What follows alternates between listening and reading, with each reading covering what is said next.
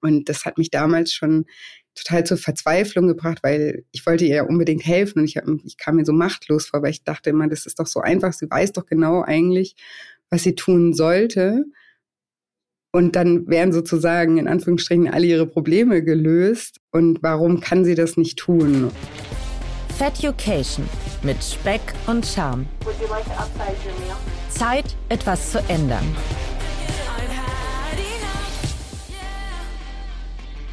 Moin, meine lieben Fedocinis. Vergangene Woche hat uns die liebe Caro tiefe Einblicke in ihr Leben gewährt. Ein Leben mit Magenbypass. Ich muss gestehen, auch einige Tage nach unserem Gespräch war ich schon neidisch darüber, wie sie ihr Leben, vor allen Dingen ihre Vitalität zurückgewonnen hat und das in sehr kurzer Zeit. Ihr habt selbst gemerkt, ich tue mich an der einen oder anderen Stelle recht schwer damit, Sport in meinen Alltag zu integrieren.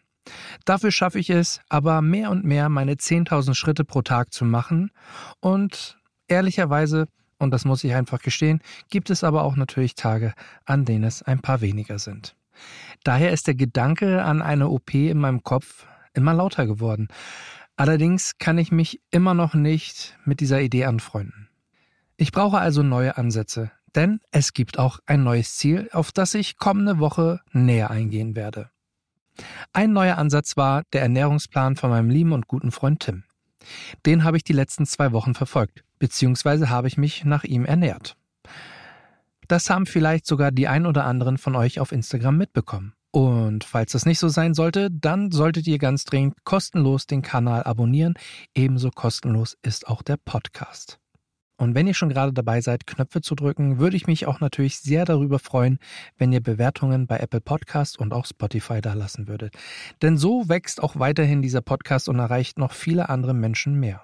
Aber kommen wir wieder zurück zum Ernährungsplan, denn der kam von meinem guten Freund Tim. Ihr kennt ihn aus der Folge, wo ich meine Freunde und Arbeitskollegen gebeten habe, mein Essverhalten von außen mal zu beurteilen. Und für den Fall, dass ihr diese Folge nicht kennt, ich packe sie euch in die Show Notes. Ich kann euch eins sagen, die ersten Tage waren nicht gerade leicht. Vor allem dann, wenn es um die Gelüste ging. Da sagte der Kopf sowas wie, los, hol dir den schönen, saftigen Cheeseburger. Oder eine geile, krosse, dünne Pizza mit extra viel Käse natürlich. Aber ich bin standhaft geblieben. Auch wenn die erste Woche vielleicht ein bisschen frustrierend war. Der Spaß am Kochen entflammte wieder. Und ich werde es so gut es geht, das auch weiterhin verfolgen. Und um den Ernährungsplan jetzt hier nicht allzu sehr breit zu treten, sondern noch nach neuen Ansätzen zu suchen, habe ich mir jemanden Besonderen dafür eingeladen für die heutige Folge. Und zwar die deutsche Vizemeisterin in Wakeboarden aus 2017. Ihr Lebensmotto noch nicht am Ziel, aber Spaß auf dem Weg.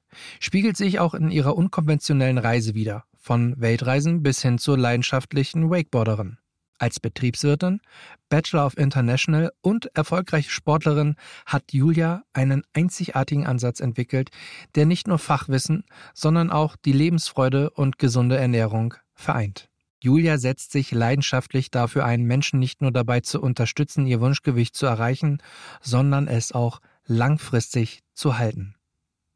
Ihr einzigartiger Ansatz umfasst nicht nur die körperliche Ebene, sondern geht auch in die Tiefe, um die Baustellen im Leben anzugehen und ganzheitliche Lösungen zu finden.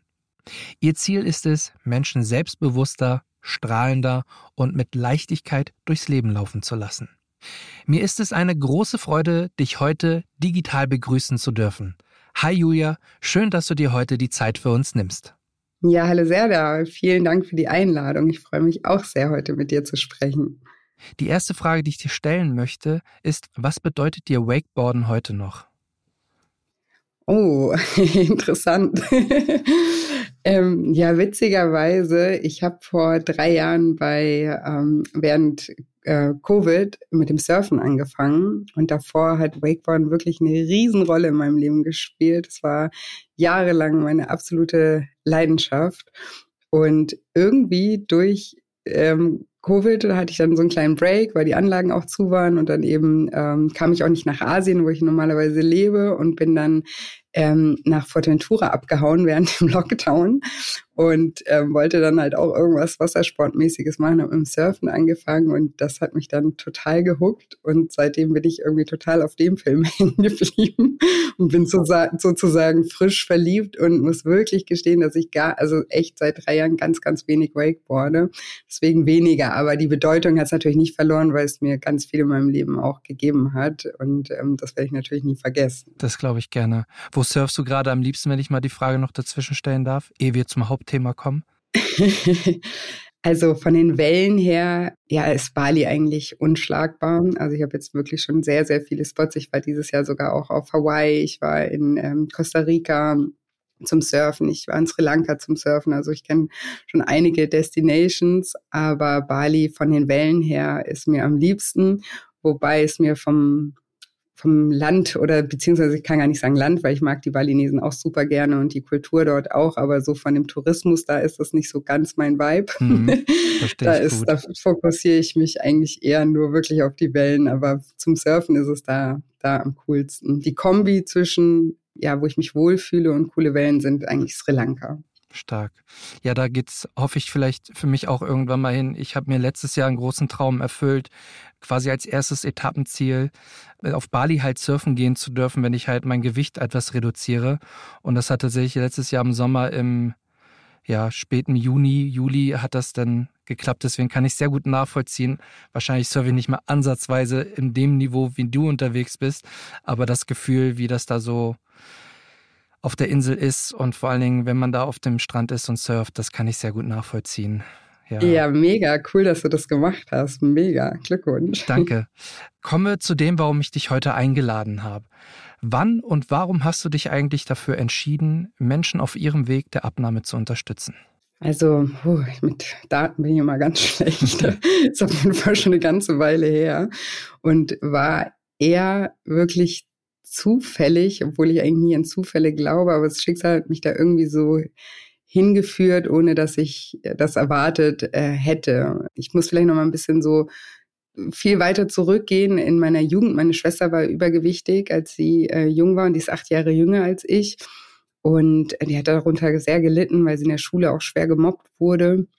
Und ich habe so als große Schwester immer versucht, sie da irgendwie zu unterstützen. Ich bin ja eher eben der sportliche Typ und ähm, hatte jetzt mit, mit meinem Gewicht so nie wirklich zu kämpfen und hatte dann natürlich auch ganz viel damals kluge Ratschläge für sie.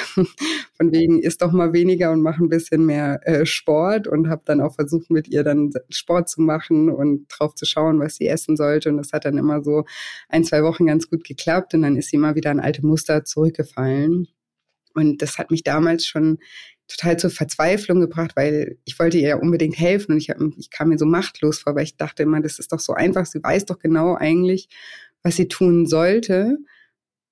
Und dann wären sozusagen in Anführungsstrichen alle ihre Probleme gelöst und warum kann sie das nicht tun? Und da war ich eben selber noch äh, sehr jung und ich habe damals auch keine Antwort auf die Frage ähm, bekommen. Und dann Jahre später, ich habe eigentlich mal was ganz anderes gemacht. Ich habe ähm, BWL studiert, habe äh, lange im Marketing, auch bei Bionade zum Beispiel gearbeitet und habe dann aus persönlichen Gründen irgendwann mal ein Coaching ähm, gemacht was mir total weitergeholfen hat. Und dann war ich total fasziniert von Coaching und persönlicher Weiterentwicklung, mich da total eingelesen und habe dann irgendwann mal für mich persönlich einfach eine Coaching-Ausbildung gestartet, einfach für meine persönliche Weiterentwicklung. Da war gar keine Idee dahinter, dass ich damit jetzt irgendwas beruflich mache.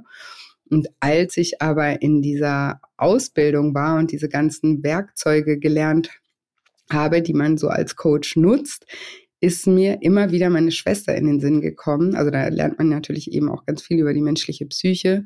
Und irgendwie habe ich immer wieder daran gedacht und auf einmal war mir so klar, warum ich ihr damals nicht helfen konnte. Ich hatte ja dieses Fragezeichen jahrelang über dem Kopf, auch nicht bewusst, aber da kam das irgendwie alles wieder hoch, weil ich dann so viel verstanden habe und habe mir gedacht, ja klar, dass, dass ich da damals mit meinen klugen Ratschlägen bei ihr irgendwie nicht weitergekommen bin und habe dann irgendwie so eine Idee gehabt, wie man Menschen ähm, die abnehmen äh, möchten oder die beziehungsweise auch schon lange ein Problem mit ihrem Essverhalten haben, helfen könnte. Und das habe ich dann ganz klein angefangen zu testen im Freundeskreis und dann irgendwann mal habe ich eben eins zu eins Coachings auch ähm, gegeben und habe da eben so eine Methode entwickelt, meine, meine zehn Schritte Methode, ja, und das ist jetzt ein, irgendwie ein Ding geworden. Ziemlich großes Ding, würde ich sagen. Da fällt mir zu ein, auf deiner Internetseite schreibst du, und ich lese jetzt nicht alles vor, ähm, dass du öfters gefragt wurdest, warum du denn so schlank bist und die Vermutung dann relativ nahe lag, dass du an, durch deine Gewichtspro äh, durch deine nicht vorhandenen Gewichtsprobleme ja eigentlich eine kompetente Frau sein musst, die einem helfen kann. Und mhm. oft wurdest du gefragt, schreibst du auch auf deiner Seite, wie machst du das nur? Und das ist wahrscheinlich ein Satz, den du auch noch heute sehr häufig hören wirst. Zum Ende hin schreibst du aber auch, dass Disziplin dir dabei geholfen hat, deinen Weg zu finden. Ist Disziplin dann tatsächlich in dem Zusammenhang, um abzunehmen, wirklich das A und O oder gibt es einen anderen Weg? Ich sage immer zum Abnehmen, also die meisten setzen ja auf Disziplin und Willenskraft, wenn sie Diäten äh, machen und sich sozusagen nur auf der Ebene, auf, der auf die Verhaltensebene beziehen. Und was mir eben bei meiner Coaching-Ausbildung eben klar geworden ist, ist, dass es eben nicht über Disziplin funktioniert. Also das, was ich von meiner Schwester damals abverlangt hatte, ne, das war ja sozusagen, hey, reiß dich doch mal zusammen, ess weniger, mach mehr Sport und dann hast du die Lösung. Und das hat ja eben nicht funktioniert. Und mir ist dann eben irgendwann mal ähm, bewusst geworden, dass Disziplin, also ich, also ich glaube, so wie du das jetzt gerade formuliert hast, so oder verstanden hast auf meiner Seite, muss ich nochmal durchlesen, ob man das generell so versteht, war nicht, dass ich sage, dass ähm, Disziplin die Stellschraube ist, sondern für mich ist es sozusagen nicht schwer, auf Essen jetzt mal zu verzichten oder mich nicht zu überessen. Aber das hat nur den Hintergrund, dass ich halt andere Bewältigungsstrategien habe. Ne? Das heißt ja nicht, dass ich keine Probleme habe oder auch destruktiv mit manchen Dingen einfach umgehe. Aber bei mir ist eben nicht das Essen emotional verknüpft, so dass ich mich, wenn ich mich schlecht fühle oder sowas, überesse, sondern ich mache dann halt Sport wie eine Verrückte oder arbeite zu viel oder ich habe früher geraucht. Ne? Also es mit andre, anderen Dingen zu kompensieren dann. Ja. Genau, ich habe da definitiv auch äh, meine Baustellen wie jeder, aber es ist eben nicht das Essen. Und deswegen kann man jetzt sagen, ja, ich bin beim Essen diszipliniert, aber das verlangt von mir ja gar nicht so viel Disziplin wie von jemandem, bei dem das Essen eben emotional verknüpft ist. Für den bedeutet Disziplin beim Essen viel, viel mehr. Und das kann man gar nicht also langfristig gar nicht durchhalten, ne? wenn man nicht an den Ursachen arbeitet und eben neue Strategien erlernt, wie man eben anders auch mit seinen Emotionen umgehen kann, dann reicht keine Disziplin der Welt aus, um da dauerhaft standhaft zu sein. Ja, also ich sage immer, oder ein, mein, mein, mein zweites Buch zum Beispiel heißt, deine Gefühle wiegen mehr, als du denkst. Und damit meine ich, dass nichts uns so sehr beeinflusst, unser Verhalten so sehr beeinflusst wie unsere Gefühle. Also wenn wir emotional sind, wenn wir emotional aktiviert sind, dann können wir nicht rational denken. Dann, dann handeln wir impulsiv. Ne? Und wenn eben jemand gelernt hat, irgendwie mit, mit dem Essen irgendwie eben unangenehme Gefühle zu kompensieren, dann ist dann, dann hält da keine Disziplin der Welt dagegen. Ja. Du hast jetzt schon das emotionale Essen angesprochen. Lass uns doch da einmal direkt anknüpfen.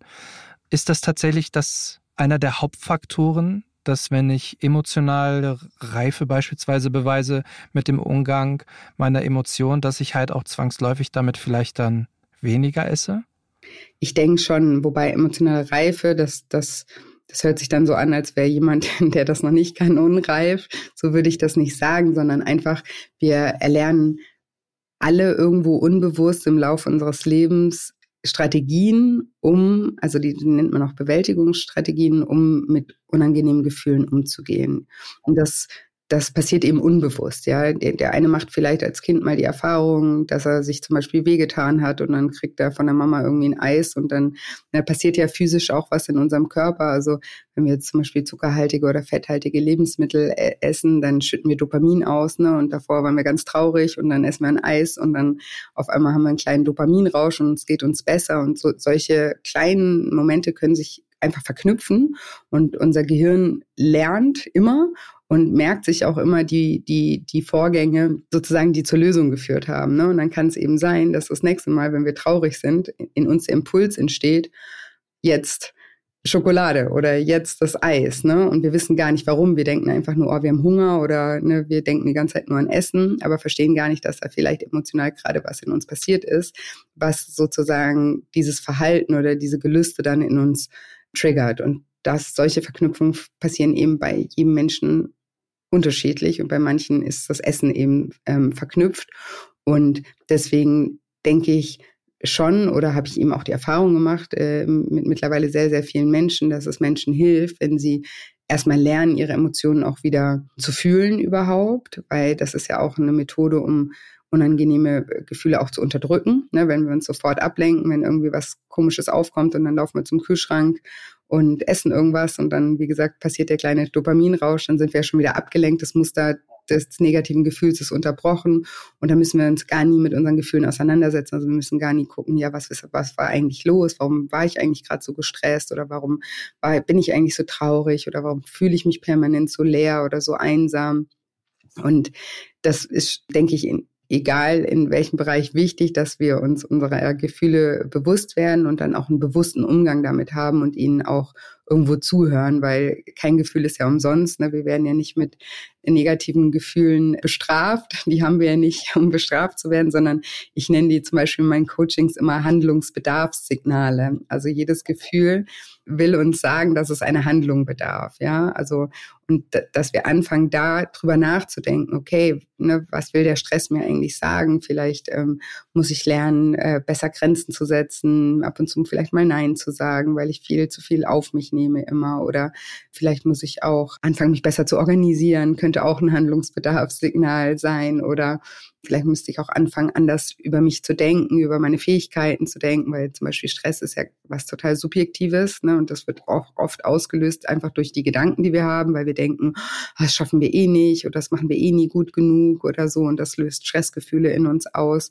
Ja, also das ist jetzt nur ein Beispiel auch mit dem Stress, aber dass wir wirklich schauen, was will uns das Gefühl eigentlich sagen und dann eben an der Ursache zu arbeiten für das Gefühl. Nämlich, wenn wir an der Ursache arbeiten, dann werden wir weniger oft dieses Gefühl haben. Ne? Das heißt nicht nie wieder, also keiner von uns wird nie wieder traurig oder gestresst sein. Aber wir können trotzdem daran arbeiten, dass das nicht ein permanenter Zustand ist und einfach eben auch bewusster dann damit umgehen, dass wenn solche Gefühle aufkommen, dass wir dann schneller auch wieder nach einer Lösung suchen, dass sie wieder, dass sie wieder gehen. Es braucht ja, ich sage jetzt mal ganz platt gesagt, einen Triggermoment, in dem ich mich viel, in dem mir vielleicht sogar bewusst wird, hey, da ist vielleicht irgendein Muster, was ich irgendwie durchbrechen müsste, um dann auf die Idee zu kommen, zum Beispiel mit einem Coaching von dir zu arbeiten woran erkenne ich so ein Muster? Also was ist da vielleicht ein emotionaler Punkt, den ich mir vielleicht nehmen kann, um mal so ein praktisches Beispiel zu geben? Ja, ich glaube, also der größte Punkt ist, wenn jemand jetzt schon seit Jahren es über Diäten versucht und damit vermeintlich immer wieder scheitert und immer wieder in die gleiche Schlaufe gerät, ähm, dass er sagt, okay, ich habe es probiert, dann hat es vielleicht mal eine Weile geklappt, ähm, vielleicht habe ich sogar mein Ziel erreicht, bin aber dann wieder nach einer Weile wieder in alte Muster gefallen oder schaff's überhaupt erst gar nicht irgendwie ähm, länger als eine Woche oder zwei das irgendwie durchzuhalten. Und das über mehrere Jahre hinweg und oder eben gerade auch wenn starkes Übergewicht halt äh, auch eine, äh, eine Rolle spielt. Ne? Also es geht, also zu mir jetzt kommen wenig, die jetzt zwei, drei Kilo äh, verlieren wollen und gerade zum ersten Mal eine Diät machen, weil die, die machen dann eine Diät, weil sie vielleicht im Urlaub sich jetzt ein bisschen überessen haben und das wieder loswerden wollen. Also das ist nicht meine ähm, Zielgruppe, sondern das sind Menschen, die sich oft als hoffnungslosen Fall beschreiben.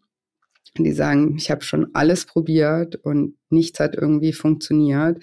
Also das ist ein Anzeichen, wenn man denkt, man hat irgendwie schon alles probiert, weil man halt jede Diät schon probiert hat Diäten beziehen sich halt immer nur auf die Verhaltensebene. Die, die sagen ja nur, okay, mach dies oder das. Und dann weißt du, was zu tun ist, ne? Aber wie du das wirklich dauerhaft umsetzt, das weißt du eben nicht, ne? Und da wird man halt eben leider viel allein gelassen. Und ja, einfach wenn es an der Umsetzung scheitert, so könnte man das vielleicht ähm, sagen, wenn man eigentlich, also ich weiß auch, dass in meinen Coachings, da sind Menschen, die haben weitaus mehr Plan als viele Ernährungsberater ähm, über Ernährung oder auch über Sport wissen ohne Ende, aber haben eben das Problem, das Wissen auch wirklich umzusetzen. Ja, manchmal ist es halt eben nicht nur, wie viele sagen ganz platt, naja, dann mach doch halt ein Kaloriendefizit oder isst die Hälfte, dann wird das schon laufen. Äh, also, wenn ich jedes Mal dafür einen Euro gekriegt hätte, ich glaube, dann müsste ich heute auch nicht mehr arbeiten. Ja, das ist halt so schwer, dass die Menschen das nicht verstehen. Das ging mir auch ähm, lange so. Deswegen, also meine Erleuchtung kam ja sozusagen in meiner Coaching-Ausbildung, was das betrifft. Aber es ist ja nichts anderes, wie wenn man sagen würde, also in vielen Fällen, wenn es wirklich eben ja eben über Jahre äh, Übergewicht eine Rolle äh, spielt und das Essverhalten eine große Rolle im Leben spielt, ist das nichts anderes, wie wenn man zu einem Alkoholiker sagen würde, ja, dann hör doch einfach auf zu trinken, dann hast du ja keine Probleme mehr. Oder zu einer Magersüchtigen sagen würde, hey, ja, bevor du jetzt tot umfällst, ist halt mal was. Ne? Also das ist halt nicht so einfach. Nee, und so ist das ähm, beim Essen leider auch nicht nur, weil wir ja alle essen müssen oder dürfen ist das ein besonderes heikles Thema, weil bei Alkohol kann man eben sagen, okay, ganz oder gar nicht. Und das ist natürlich auch super, super schwer. Aber da hat man dann so eine klare Regelung, ja, oder bei Zigaretten oder oder so. Aber beim Essen ist das halt ein ständiger Balanceakt, ja, weil wir immer wieder neue Entscheidungen treffen können. Wir können nicht einmal die Entscheidung treffen, okay, nein, ich gehe jetzt ohne, sondern wir müssen jeden Tag aufs Neue wieder lernen, neue Entscheidungen und weise Entscheidungen für uns selber zu treffen. Und das macht das eben bei dem Thema so schwer. Und von der Gesellschaft wird es ja gar nicht gesehen. Da wird halt eben auch nur stigmatisiert und wird halt gesehen, ja, du bist halt undiszipliniert, der ne, der kann sie nicht zusammenreißen oder was auch immer. Und das finde ich halt ganz, ganz äh, schlimm, weil ich da auch echt schon ganz schlimme Stories auch gehört habe. Und da versuche ich ja auch mit meiner Arbeit einfach so ein bisschen aufzuklären, ähm, dass das halt nicht so einfach ist. Ich sage auch immer sehr gerne und sehr oft, dass ähm, die, Veränder die Veränderung eigentlich erst im Kopf stattfinden kann, ehe der Körper nachzieht. Genau. Und das ist im Grunde auch schon einer meiner nächsten Fragen. Wie kann ich denn den Schalter im Idealfall in meinem Kopf dauerhaft auf Go stellen? Ja, also ich sage immer, Achtsamkeit oder Bewusstsein ist der Schlüssel zur Freiheit. Ne? Also wenn wir uns selbst immer wieder reflektieren, ja, also wenn wir uns verhalten, also wenn wir uns erstmal bewusst werden, dass wir vielleicht eben, dass dahinter vielleicht noch ein anderes Problem steckt, als jetzt einfach eine Disziplinlosigkeit oder eine Willensschwäche. Also das bedeutet ja erstmal ja auch, dass wir mutig sind, da uns auch trauen, hinzuschauen und dann immer wieder sich zu reflektieren, okay, jetzt kommt der Hunger wieder zurück, also der, der emotionale Hunger zurück, was ist gerade los bei mir, wie fühle ich mich gerade, was kann ich tun, damit ich mich wieder besser fühle, wie kann ich anders vielleicht auch auf die Situation reagieren, anstelle des Essens. Also das erfordert einfach eine ständige Reflexion. Also wenn wenn es einen Schlüssel gibt, dann das. Aber das muss natürlich auch erstmal trainiert werden, weil ja die meisten Menschen sind nicht so reflektiert dauerhaft. Ne? Die reflektieren vielleicht ab und zu mal oder viele auch gar nicht. Und wir sind es eben auch gewohnt, einfach in unserem Autopiloten zu leben und halt alles immer so zu machen, wie wir es immer machen. Und dann ja kommen wir gar nicht an diesen Punkt, irgendwas mal zu hinterfragen. Ich stelle mir ganz oft die Frage, wenn ich auch so auf Instagram zum Beispiel rumscrolle, man sieht halt sehr viele selbsternannte Experten, man sieht tatsächliche Experten und im Normalfall sind das tatsächlich halt Menschen, die normalgewichtig aussehen. Und ich frage mich ganz oft, und ich glaube, das ist mittlerweile einfach sehr vielen da draußen klar, dass halt diese Stigmatisierung einfach Blödsinn ist. Aber dass natürlich halt Frust entstehen kann, egal in welcher Lebensphase man ist. Und Frust, korrigiere mich da, wenn ich falsch liege, entsteht bei einer Ernährungsumstellung, bei einer Diät eigentlich im Grunde sehr häufig. Also es, es, es gibt irgendwann einen Punkt, der auf jeden Fall einen frustrieren wird. Wie gehst du und wie geht vielleicht auch dein Team damit um, solch eine Phase nachzuvollziehen, um auch vielleicht entsprechend näher an dem Klienten dran sein zu können, um die Situation zu verstehen. Weil das ist ja vielleicht auch etwas, was nicht zwangsläufig du oder auch einer deiner Kollegen nachempfinden kann, weil er es selbst noch nicht durchlebt hat.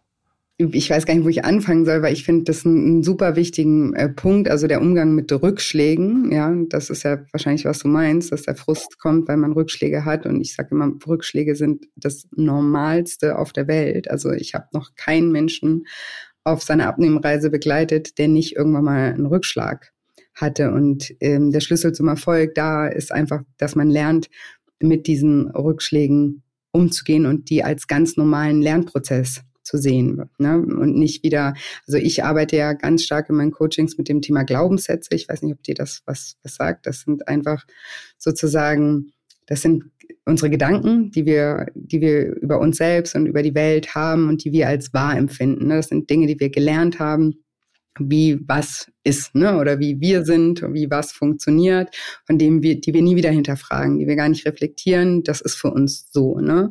Und ein Glaubenssatz kann eben auch zum Beispiel sein, dass wenn du ähm, jetzt hast du geschafft, irgendwie, du hast mal die Erfahrung gemacht, du hast äh, fünf Kilo abgenommen und danach bist du wieder in alte Muster gefallen. Ne? Jetzt machst du Jahre später irgendeine Diät, äh, bist wieder bei deinen fünf Kilo, merkst irgendwie, ach, ich esse jetzt irgendwie wieder ein bisschen mehr, jetzt äh, ist ein Kilo wieder drauf und dann schlussfolgerst du, ah ja, das ist jetzt so wie beim letzten Mal. Jetzt geht's wieder los. Ne, ich kann nicht abnehmen. Das ist jetzt genau das gleiche Szenario wie immer. Ne? Das ist so, und das, das sind eben Glaubenssätze, dass wir, und mit diesen Glaubenssätzen, oder man könnte auch sagen, so, ich weiß gar nicht, wie das so ganz einfach ausdrücken soll, weil das ein sehr komplexes Thema ist ist, das sind sozusagen wie so selbsterfüllende Prophezeiungen. Ja, unbewusst, wenn du schon davon ausgehst, du kannst etwas nicht oder dann und dann wird eh wieder das und das passieren, gehst du unbewusst diesen Weg, der dich genau dorthin führen wird, dass du dir sozusagen auf den Schenkel klopfen kannst mit deinem Glaubenssatz und sagen kannst, ja, siehst du, wusste ich's doch. Ne? Das macht kein Mensch bewusst, aber das, das passiert unterbewusst. Und das sind sozusagen, also das ist ein ganz großer Teil meiner Arbeit, an diesen Glaubenssätzen eben zu arbeiten, weil die unser Verhalten bestimmen. Weil die bestimmen dann, ob ich mich dann, weil ich denke, oh, ich hatte jetzt einen Rückschlag, ist eh immer alles wie immer, dann wieder sozusagen aufgebe und sage, ja, kann eh nichts machen und mich dann wieder verhalte wie immer. Oder ob ich sage, hey, ich hatte jetzt mal einen schlechten Tag oder eine schlechte Phase und weiter geht's. Ne? Ist ein ganz normaler Teil des Wegs. Ähm, morgen sieht die Welt wieder anders aus und ich kann jeden Tag neue Entscheidungen treffen für mich und mein Leben. Und ne, ich, ich bin keine Marionette, ich habe mein Leben selber in der Hand, bin ich ferngesteuert und kann einfach sagen, ich, ich, ich pack's jetzt einfach wieder an. Ne? Und das ist ein Riesenteil, der ganz viel im Kopf eben macht, dass wir uns langfristig auch anders verhalten können und mit solchen Rückschlägen auch anders umgehen können. Und weil du ja noch meintest, ne, weil wir das oder beziehungsweise ich bin ja sozusagen die, die coacht, selber so nicht erlebt habe, was das Gewicht angeht. Ne? Aber Rückschläge im Leben, egal in welchem Bereich, habe ich natürlich schon mehrfach erlebt in meinem Leben. Und das lässt sich auf alles übertragen. Deswegen sage ich, das sind ja gar nicht so unterschiedliche Mechanismen in allem. Ne? Also es ist auch egal, ob, also wenn man meine Bücher liest oder sowas, die könnte man auch lesen und das Wort Essen mit Alkohol oder mit Zigarette oder mit Arbeitssucht oder keine Ahnung was austauschen und würde da genauso rangehen sozusagen an die Sache. Aber mein Ansatz ist sozusagen zu sagen, es gibt nicht den einen richtigen Weg. Also ich helfe Menschen immer, ihren eigenen Weg zu finden. Ne? Also dass jeder, der zu mir kommt, der macht was komplett anderes. Also das ist nicht so, dass ich da irgendwie sage, ja, ist das und das, mach den. Mhm. Ja, genau. Julia, du hast ja, und auf die Bücher kommen wir gleich noch zu sprechen, nicht nur Bücher geschrieben, du hast auch einen eigenen Podcast. Und ich habe da mal äh, reingehört, der ist wirklich sehr schön. Und du hast halt unfassbar viele Folgen schon gemacht. Ich weiß nicht, ob dir bewusst ist, dass du schon 252 Folgen gemacht hast. Dein Podcast hat den letzten Satz Lifestyle schlank sein, abnehmen ohne Diät. Empfindest du schlank sein als Lifestyle? Mm, den Namen muss ich ein bisschen erklären. Also äh, der, mein Podcast, mein erstes Buch und auch mein Programm heißt Lifestyle Schlank. Also nicht so schlank sein, sondern Lifestyle Schlank. Und ich habe das damals extra so genannt. Das hört sich ja so ein bisschen an wie so eine Brigitte Headline oder so. Ja. Und das noch aus den 90s oder so. Aber das habe ich bewusst so gewählt, weil die Menschen, die googeln, wenn sie oder suchen in den Suchmaschinen beim Podcast oder auch bei Google, nicht irgendwie nach äh, Selbstliebe. Als ich angefangen habe, gab es den Begriff emotionales Essen zum Beispiel auch noch überhaupt gar nicht. Also der ist in den letzten Jahren auch erst irgendwie aufgekommen. Und ich wollte einfach gefunden werden von Menschen, die abnehmen wollen, um ihnen einen anderen Ansatz näher zu bringen. Und deswegen habe ich den sozusagen so genannt, um über diese Schlagworte gefunden zu werden. Und deswegen heißt er auch immer noch so, und das hat auch ganz gut funktioniert, dass so eben Menschen auf mich gekommen sind und dann gemerkt haben, hey, aber da gibt's noch einen anderen Weg. Und ich sage überhaupt nicht, dass irgendwie Schlanksein erstrebenswert ist. Ne? Es geht ja immer nur darum, sich gesund zu fühlen und mit sich selber eigentlich einfach im Reinen zu sein, ja, weil die meisten Menschen denken ja so im ersten im ersten Gedanken, wenn es ums Abnehmen geht, immer ja, das hat irgendwie was damit zu tun, dass sie attraktiver sein wollen. Das ist bestimmt auch ein Aspekt, das ist auch normal. Also eins unserer psychischen Grundbedürfnisse ist das Bedürfnis nach Anerkennung. Das ist uns, äh, das ist unserer Genetik geschuldet. Wir wollen uns fortpflanzen, wir wollen ähm, in einer Gemeinschaft sein. Ne? Und deswegen ist Attraktivität auch überhaupt nichts jetzt Oberflächliches oder Verwerfliches und auf jeden Fall mit ein Aspekt. Aber was ich in meiner Arbeit gelernt habe, ist, dass eigentlich, worunter die Menschen am meisten leiden, ist diesen Kontrollverlust immer wieder zu erleben. Dieses, ich habe einfach was nicht in der Hand. Also ich fühle mich wie ferngesteuert. Ne? Ich fühle mich so, als ich kann nicht selber die Entscheidung treffen oder ich fühle mich so, als könnte ich nicht selber die Entscheidung treffen, esse ich das jetzt oder nicht. Und dieses ständig mit sich selber im Clinch sein, weil man sich immer wieder selber Versprechen macht und die dann immer wieder bricht, ja, also das ist einfach ganz schlecht fürs Selbstvertrauen. Ja, also ich sage auch immer, Selbstvertrauen bedeutet, dass man sich selbst vertrauen kann. Und wenn man seine eigenen Versprechen ständig bricht, dann hat das natürlich einfach negative Auswirkungen zu der Beziehung, die man zu sich selber führt. Und das ist eigentlich das, was die Menschen am meisten belastet in solchen ähm, Situationen. Und ich glaube, wenn man schafft, da eben mit sich selber wieder mehr im Rein zu sein und wieder mehr das Gefühl zu haben, ja, man hat sein Verhalten irgendwo unter Kontrolle, das, das ist ein viel größerer, größerer Mehrwert, als jetzt irgendwie schlank zu sein. Die Beziehung zu sich selbst, ich glaube, das ist eine ganz schöne Überleitung zu deinem neuen Buch. Dein inneres Kind will satt werden. Magst du uns dazu einmal abholen? Wie steht das im Zusammenhang mit emotionalem Essen? Wie kann mich das voranbringen? Ja, also das ist ja mein drittes Buch und ähm, ich habe ja eben über die Jahre jetzt ziemlich viel gelernt, auch über, über die Thematik. Und deswegen ist das, ja, ist das so, würde ich sagen, eins der tiefsinnigsten Bücher.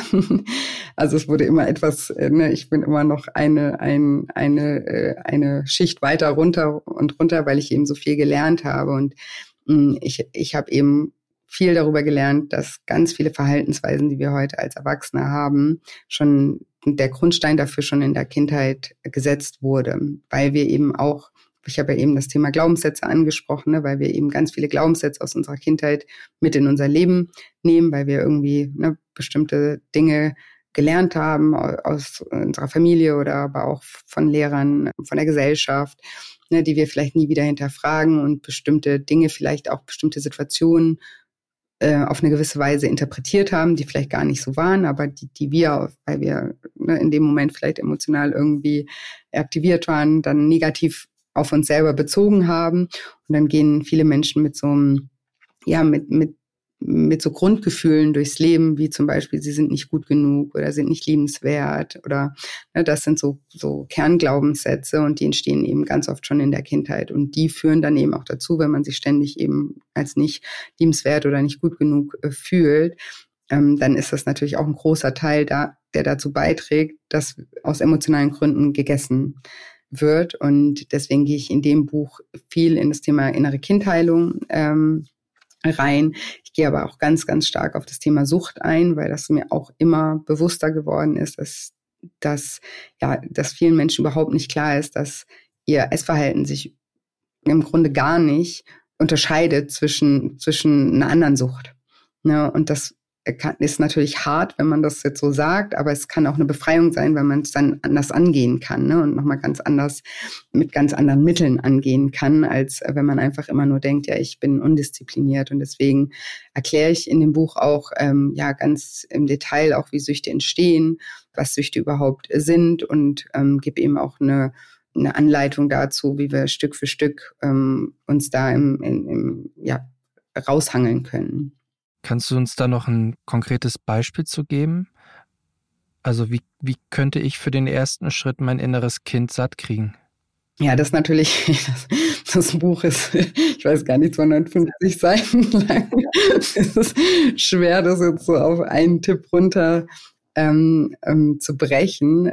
Es ist eigentlich so, wie ich äh, vorhin schon gesagt habe, erstmal wieder wichtig, dass, dass man Bewusstsein dafür entwickelt, ne? dass man erstmal und dass man vor allem aufhört, so sich selber so zu verurteilen, ja, weil die me meisten Menschen, die, haben, die, so, die führen so negative Selbstgespräche, ne, wenn man, wenn man da, also das, und das ist ihnen meistens nicht mal bewusst, wie sie mit sich selber reden, ja, und machen sich fertig und sagen, oh, du bist zu blöd, du bist zu undiszipliniert, du bist fett, du bist hässlich, du bist, also es gibt die, ja, die, die, ja, und das den ganzen Tag, ne, und weil wir denken über 60.000 Gedanken am Tag und die meisten davon wiederholen sich täglich.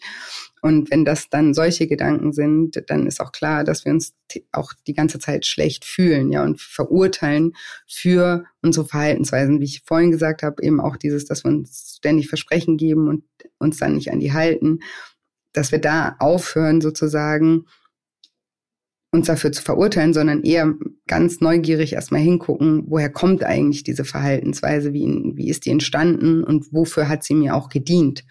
Weil wir, also ich nenne das in meinem Buch Überlebensstrategien, ja, das sind Strategien, die wir früh lernen, weil sie uns in den Momenten auch tatsächlich dann helfen, ja, und das eben, wie ich ganz am Anfang gesagt habe, unser Gehirn merkt sich dann, ah, das hat irgendwie mal zur Lösung geführt.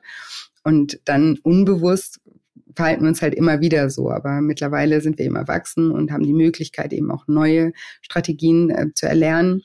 Aber sich dessen erstmal bewusst zu werden, was da eigentlich im Background alles abläuft, dass wir uns so verhalten, wie wir uns verhalten und sich dafür nicht zu verurteilen, sondern eher neugierig zu sein und rausfinden zu wollen, was, was ist da eigentlich der Ursprung. Ich glaube, das ist sozusagen der, der erste Schritt, den man, den man gehen darf.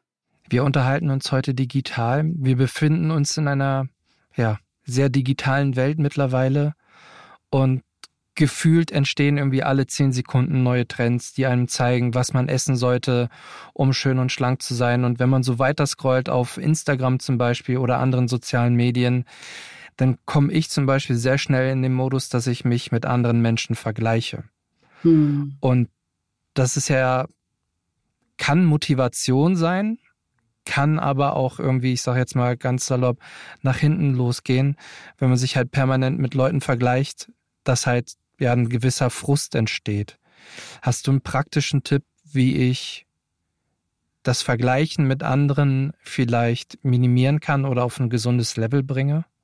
Ja, eigentlich ist es ja gar nicht so schwer, weil wenn man das merkt, dass man sich vergleicht und sich dadurch nicht motiviert fühlt, sondern frustriert fühlt, dann gerade was jetzt die Social-Media-Welt angeht, dann habe ich ja jederzeit die Möglichkeit, auf Unfollow zu gehen und zu sagen, warum tue ich mir das an? Ne? Also warum, und das ist aber auch wieder, wenn wir uns gar nicht bewusst sind, warum wir uns, weißt du, vielleicht bist du an einem Tag irgendwie schlecht drauf und rennst zum Kühlschrank, weiß gar nicht warum, aber vielleicht hast du genau davor irgendwie durch Social Media gescrollt und es hat dir einfach ein schlechtes Gefühl gegeben.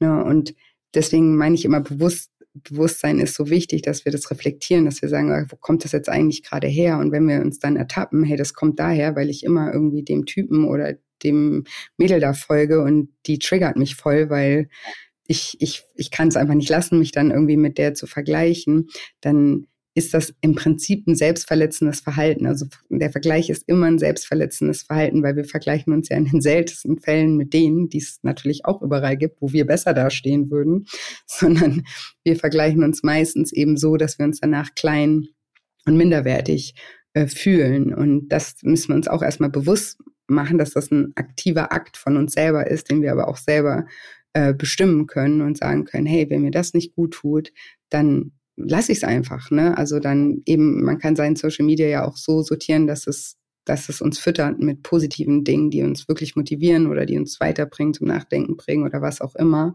Oder man kann es natürlich auch ganz sein lassen, spricht auch nichts dagegen, aber muss man gar nicht, weil man kann sich ja irgendwie eben einfach mal reflektieren, welcher Account löst was bei mir aus. Bei mir aus. Ja. ja.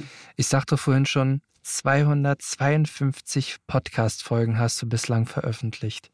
Ja, das krass, ist unglaublich. also wirklich, das, also ich, ich schaue ja gerne ähm, nach links und nach rechts, um, um zu gucken, was halt so andere Podcaster in dem Themenbereich machen, mit denen man sich unterhalten kann. So bin ich auch im Übrigen auf dich aufmerksam geworden, weil ich halt schon vorab ein paar Folgen gehört habe und habe mir aber die Frage nach der großen Zahl gestellt.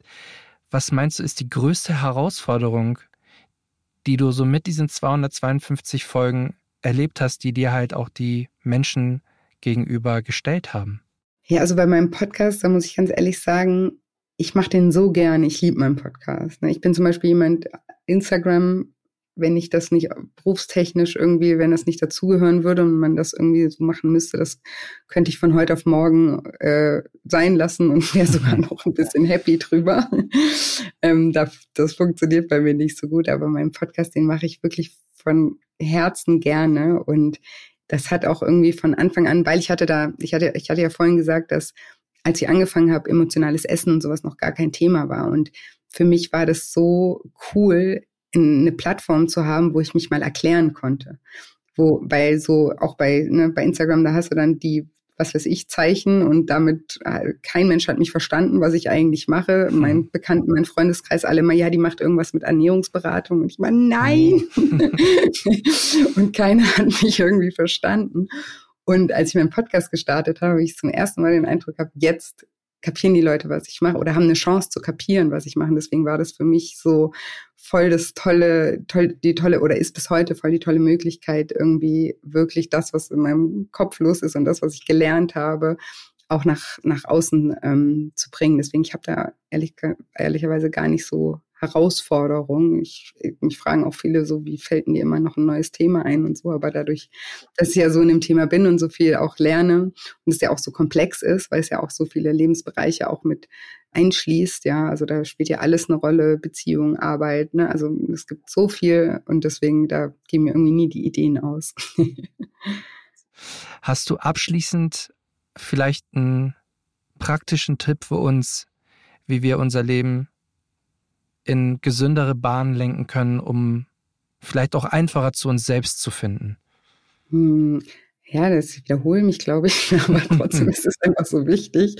Selbstreflexion, also wirklich sich zu beobachten. Vielleicht kann ich das zum Abschluss noch kurz erklären, Gerne. wie sozusagen so der Kreislauf ist, weil das finde ich ist immer ganz ähm, wichtig, um das irgendwie zu verstehen. Ja, weil wir, ich habe, wir haben jetzt viel über Gefühle geredet und jetzt mal die Frage, wie entstehen Gefühle überhaupt, ja. Und das, das möchte ich einmal erklären, ja. Unsere Gedanken, also wenn wir einen Gedanken haben, Gedanken lösen Gefühle in uns aus. Also der, der Gedanke in unserem Kopf, der sorgt dafür, dass wir bestimmte Hormone zum Beispiel ausschütten. Und wenn wir jetzt einen positiven Gedanken haben, dann schütten wir positive oder in Anführungsstrichen positive Hormone aus, die ein positives Gefühl in, in, uns hinterlassen, zum Beispiel Dopamin oder Endorphine. Ne? Wenn wir irgendwie glückliche Gedanken denken, dann fühlen wir uns glücklich. Wenn wir jetzt stressige Gedanken denken, dann äh, schüttet unser Körper zum Beispiel Cortisol aus, das ist unser Stresshormon, das lässt uns gestresst fühlen, ja.